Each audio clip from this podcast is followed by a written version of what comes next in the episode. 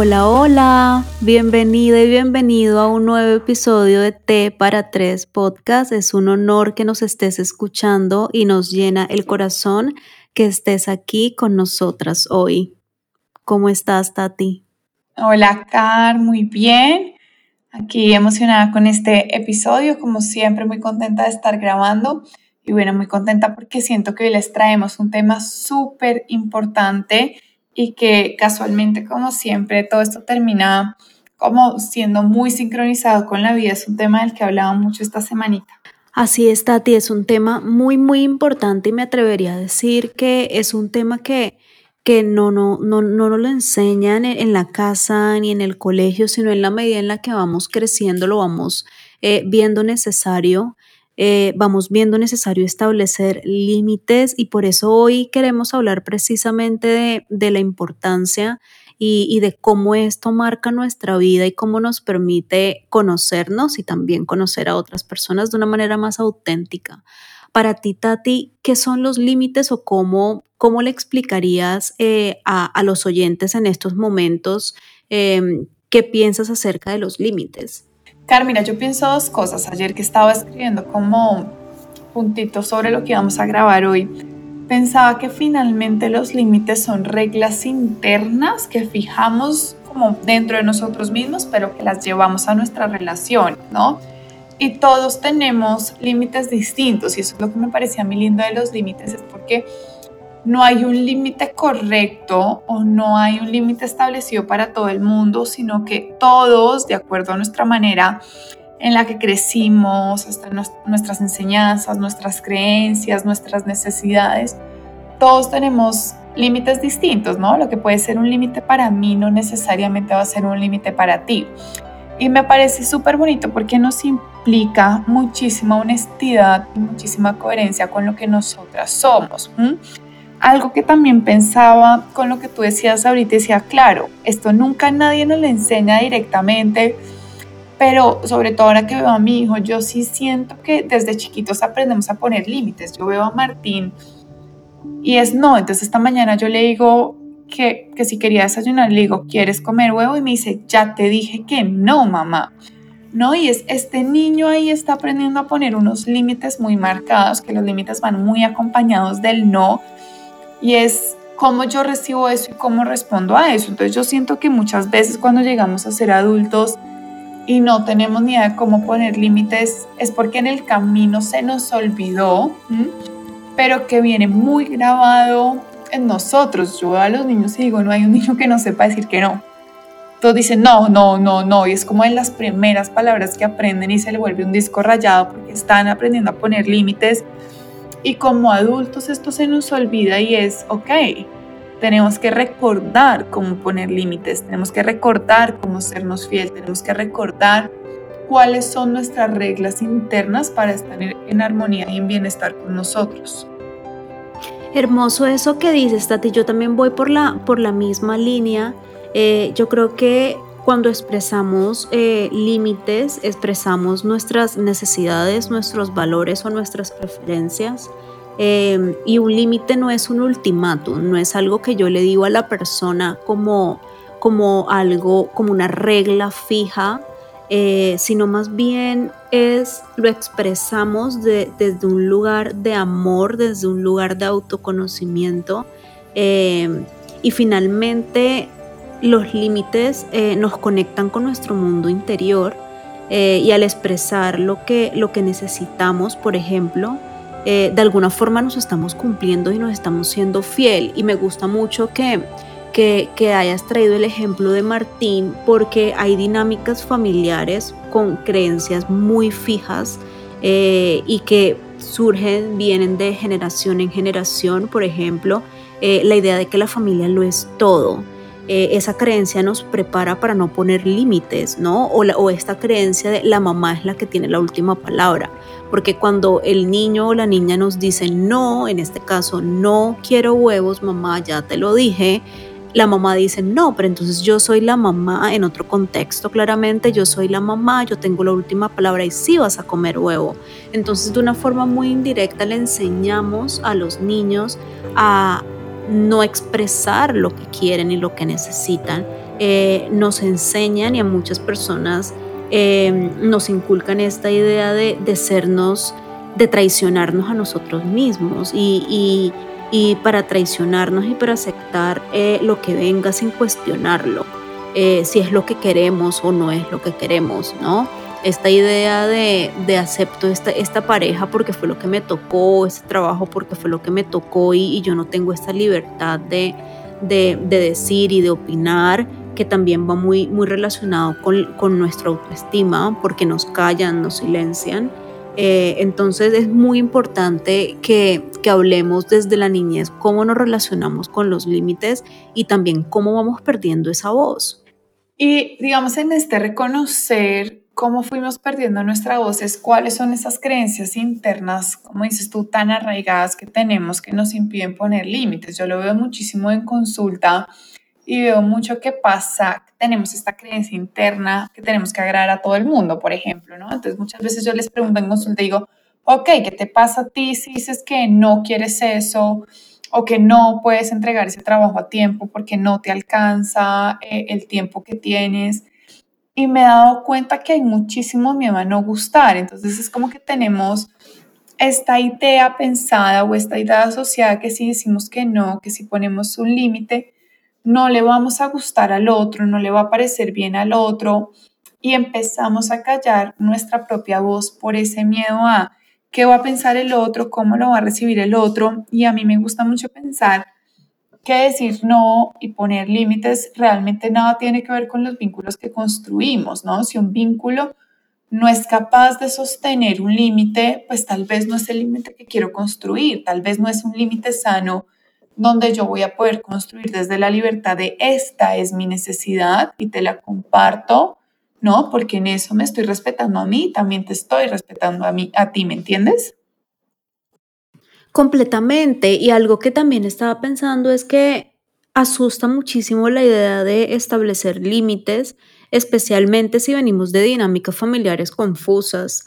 Eh, podemos llegar a sentir muchísima culpa e incluso llamarnos egoístas eh, y pensar que estamos haciendo las cosas mal y estamos construyendo eh, vínculos desde, desde este egoísmo, porque nos enseñaron a complacer, precisamente lo que decías, especialmente si somos mujeres, ¿no? Agradar si somos mujeres, porque las niñas, y estas son creencias, eh, muy, me atrevería a decir, latinoamericanas, y es las niñas no gritan, las niñas tienen que agradar, las niñas tienen que saludar de beso, eh, porque tenemos que gustar finalmente. Hay un autor que habla de, de límites, se llama Asís Gansipura, y tiene una teoría de la amabilidad. Y tiene una frase que me gustó mucho y dice, aprender a decir no puede ser lo más amable que hagas por ti, pero también por los demás, porque cuando decimos no y aprendemos a expresar nuestros límites, estamos uno diciendo quiénes somos y también le damos la libertad al otro de expresar quién es. Se me hace muy, muy poderoso porque también consiste en vivir en comunidad y también aprender a escuchar los límites de la otra persona es visibilizarlo a la otra persona, porque cuando nos guiamos desde esta creencia que invisibiliza a la mujer, precisamente desde este, esta violencia estamos mm, negando la humanidad de esta mujer. Y es completamente hermoso y yo veo los límites como un acto de amor propio realmente. Cuando yo pongo límites, es un acto de amor muy, muy, muy grande para mí. Em, porque es un respeto personal, ¿no? Y yo pienso, digamos, ahorita en lo que tú dices de las creencias, también al hombre le cuesta poner sus límites desde, este, desde estas creencias de tengo que ser siempre fuerte, tengo que poderlo todo. Entonces, no sé, un hombre no pone límites dentro de su familia y decir, no, no te puedo ayudar con esto o no tengo más plata, por ejemplo, porque es como, como traiciono esta creencia de tengo que poderlo todo, tengo que lograrlo todo y finalmente, creo que lo que queremos compartir también con este episodio es, todos tenemos derecho y además todos necesitamos poner límites. Yo recuerdo que la primera vez que yo puse límites y lo empecé a notar mucho en las consultas fue cuando, en mentira, en las clases de yoga, fue cuando empecé a dictar clases de yoga Y la gente me decía, necesito clase a las 7 y media de la noche, necesito clase a las 6 de la mañana, necesito clase a las 8 de la mañana. Y yo a todo el mundo le decía, sí, sí, sí, sí, sí. Claro, yo terminaba el día súper, súper agotada y sentía que me traicionaba a mí porque, claro, me empecé a dar cuenta que no estaba cuidando mis espacios, no estaba cuidando mi energía, no estaba ni, ni siquiera teniendo tiempo de cuidarme a mí. Y fue súper chocante porque fue darme cuenta que todo estaba siendo mi culpa, ¿no? Yo estaba traspasando todos mis límites por satisfacer al otro, por cumplir al otro, porque me daba mucho miedo que si no decía que sí, iba a perder ese cliente, iban a pensar mal de mí, iban a pensar mal de mi trabajo. Entonces me volví un pulpo que hacía mil cosas, tenía mil clases. En estos días me encontré un horario y se decía, yo no sé cómo lo lograba. Hasta que, claro, un momento que colapsé y me sentí demasiado, demasiado cansada. Y fue, no, tengo que empezar a poner límites y empecé a poner límites, a establecer horarios más en sintonía conmigo. Y fue muy, pero muy incómodo al principio y me tomó yo creo que por ahí dos años empezar a sentirme cómoda con esto de poner límites, pero al darme cuenta que cuando ponía límites yo me sentía muy bien y empecé a ser honesta conmigo, coherente conmigo, coherente con la vida que, que quería tener, fue súper, súper bonito porque fue, ok, para esto pongo límites, ¿no? Y me di cuenta también en el proceso que realmente no era lo que tuviera que aprender, sino que era algo que ya sabía y que tenía que recordar. Y también me di cuenta en el proceso, que yo creo que nos pasa a todos cuando ponemos límites, es, no pasa nada, ¿no? No perdí ningún cliente, no pensaron nunca más de mí. Cuando le digo a alguien o le decía en ese momento a alguien, no te puedo atender hasta ahora, miremos otra opción. Nunca recibí un rechazo y siempre fue como, sí, ¿sabes qué? Miremos otra hora y encontrábamos algo que se ajustara a los límites de ambas partes. Entonces, eso es lo lindo, como empezar a derrumbar estas creencias, estas ideas mentales que tenemos, que sigo, que no, va a ser un caos cuando en realidad no es así. Así es, Tati, elegir es fundamental y es reconocer que nuestros sentimientos, nuestros pensamientos, nuestras creencias eh, tienen un lugar y tenemos el poder de decidir y el poder de decir no eh, en estos momentos estoy descansando y de comunicar finalmente lo que estamos pensando es, es, es, poderoso porque también nos, nos da ese lugar en el mundo. A ver, a mí me pasa algo mm, o bueno, no me pasa tanto ahora, pero me pasaba antes y cuando empecé a descubrir todo este mundo de los límites y es que me di cuenta que los límites están muy relacionados con nuestras heridas. Entonces, cuando yo establecía límites lo hacía de una forma muy rígida porque lo hacía para protegerme. Y ahí me di cuenta que estaba confundida porque estaba creando límites rígidos para protegerme de los demás, creyendo que todas las personas eran una amenaza porque me costaba mucho confiar en la gente. Entonces, cuando empecé a sanar mis heridas, empecé a sanar a mi niña interior, empecé a entender que los límites no son ultimátums, que puedo confiar en la gente, entendí que finalmente los límites son amor y son quienes soy cuando me escucho. Y, y cuando aprendí a escucharme, aprendí también a establecer límites mucho más sanos. Con esto que dices, quería compartir a lo que estuve escribiendo ayer y es que yo creo que hay como tres maneras de vivir los límites. La que dices tú, que es esta rigidez, que me vuelvo demasiado, demasiado rígido em, y es como esto es y punto, ¿no? Entonces también se vuelve un poco adverso con la vida. Siento que están también los límites que son un poco porosos, que es como esta persona que tiene límites y sabe que los tiene, los reconoce, pero todo el tiempo los está dejando pasar, todo el tiempo, todo el tiempo los está dejando pasar. Y creo que la vida se trata ni de entrar en esta rigidez, ni entrar en esta porosidad donde paso todo el tiempo por encima de mis límites, sino tener muy claro mis límites, pero saber que hay pequeños momentos de la vida donde tengo que flexibilizarme un poco por mi paz mental y por mi bienestar emocional, ¿no? Entonces yo siento que es súper importante con esto que hablamos es los límites. Claro, hay límites que son muy, muy rígidos, que es, esto realmente no te lo permito, o sea, no permito que, que me pegues, no permito que me grites, no permito que me insultes. Hay límites que son muy rígidos porque en esos nos estamos cuidando y realmente necesitamos cuidarnos, pero hay otros límites que por circunstancias de la vida y para cultivar nuestro bienestar emocional podemos ser un poquito flexibles de vez en cuando, no siempre. Y ahí es donde viene como la honestidad con uno mismo y la sinceridad y es cómo trabajo con este límite en esta situación específica, porque además el mismo límite no se va a vivir de la misma manera en todas las situaciones. Mi límite contigo, con mi esposo, con mi hijo, se va a vivir distinto. Yo con mi hijo a veces tengo que flexibilizarme en ciertos límites por el cuidado de él y por el cuidado de nuestro vínculo, ¿no? Entonces me flexibilizo un poco en ese límite y con mi esposo en otros límites soy mucho más rígida. Y por eso siento yo que todo lo que nosotras conversamos, pero sobre todo este tema de límites, requiere demasiada conexión con uno, demasiado conocimiento. Y es todo el tiempo esta pregunta de qué necesito en este momento. Así es, a mí me gusta mucho la idea de límites que tiene Nicole Lepera en su libro Sánate. Eh, me gusta mucho cuando ella dice que los límites no son para la otra persona, sino son para uno mismo. Porque cuando tú flexibilizas límites o, lo manejas de una forma rígida, finalmente lo que está hablando es tu mundo interno, finalmente lo que está hablando es tu yo eh, y quién eres en ese momento. Entonces, cuando tratamos a los límites como quiénes somos, cuáles son nuestras creencias, nuestros valores, nuestras necesidades, nuestras preferencias, nos damos cuenta que toda la vida y en todo momento estamos expresando algo, pero de pronto no lo habíamos hecho de una forma más consciente. Total, y con eso que dices tú que habla de nuestro mundo interno, es también saber que nuestro mundo interno todo el tiempo está cambiando, ¿no, Car? O sea, nosotros ni siquiera somos rígidos y lo que para mí hoy es un límite, más adelante puede cambiar y puede convertirse en otro límite.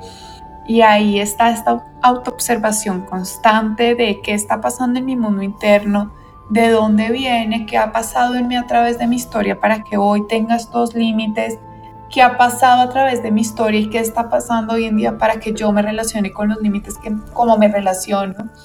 Pero creo que lo más importante es saber que tanto tú como yo, como la persona que nos está escuchando, pues todos necesitamos poner límites porque es un acto de amor propio, es un acto de cuidado personal y es un acto también de cuidado de nuestras relaciones. Cuando yo pongo límites, le permito al otro que ponga sus límites también como lo necesita. Y hay mucha honestidad y mucho respeto ahí.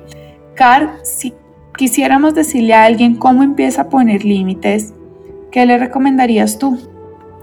Yo le recomendaría a Tati que analice cuáles son sus necesidades afectivas y cuál es la calidad de los vínculos que en estos momentos tiene, pero que empiece por analizar su mundo interno.